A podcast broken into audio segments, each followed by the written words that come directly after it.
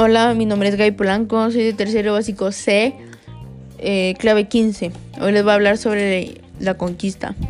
La conquista normalmente se ve como un conflicto con armas o un movimiento bélico. Hay que dejar claro que los indios no quedaron conquistados, ya que solo quedaron derrotados.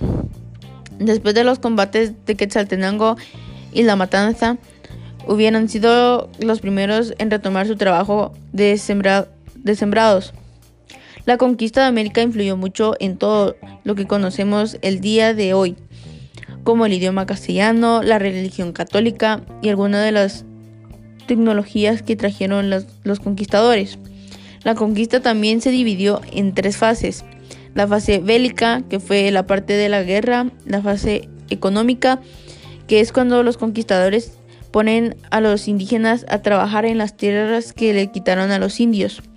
La fase de evangelización donde les imponen la religión católica.